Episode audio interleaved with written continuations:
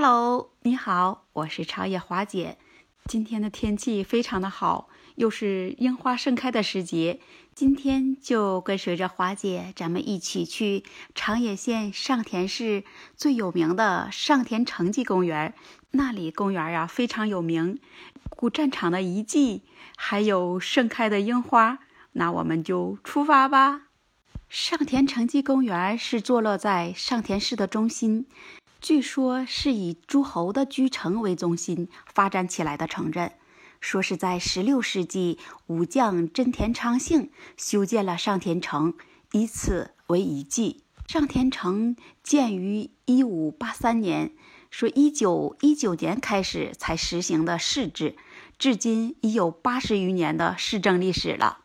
来到这上田城迹公园门口，你就会看见。重新修建的望楼和城门洞，还有石叠筑成的城墙，风情古朴的建筑风格，真是体现了战国时代的城市风貌。城门洞的右边是盛开了垂枝的樱花树，这樱花树是深粉色的，非常的好看。城门的左边也是开满了樱花的樱花树，这樱花树上开满了白粉色的樱花。也是非常壮观的。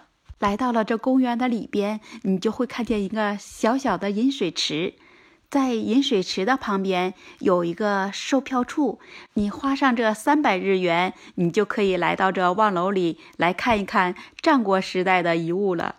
再往前走，这樱花的公园地势很高，中间是小山坡，山坡上长满了树，这山坡的下边有水。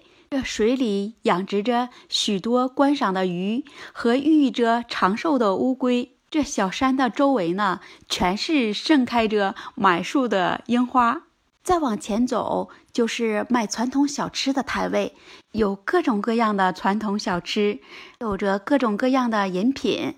这卖小吃的地方，你就会看见一个小小的寺庙。这寺庙的周围都是种满了盛开的樱花树，还有。不知名的花树，开的都非常的鲜艳。在这寺庙的旁边有一个小孩子玩耍的地方，里边有滑梯，还有秋千。在这玩耍的场地里，还有一群子鸽子，些小孩子在和这些鸽子玩耍呢。在这个场地里，你还会看见几只大孔雀。这孔雀一点也不怕游客。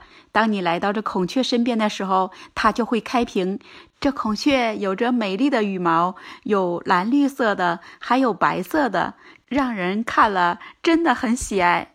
在这旁边的草地上，还有一对结婚的新人在拍照留念呢。说起这日本结婚呢，他们的习俗有很多方式呢。妈妈华姐明天再给你接着讲。欣赏完了这上田城迹的公园，你是不是感觉到走进了人间的仙境，世外的桃源？也闻到了这樱花特有的香气。这华姐欣赏完了这上田城迹公园，你是不是觉得这是一个古朴而美丽的小镇？如果你要是在樱花盛开的时节来日本旅游，也来这战国时的遗迹来看一看。会让你不虚此行的。今天就先到这里吧，我们明天继续讲日本你不知道的那些事。那我们明天再见了。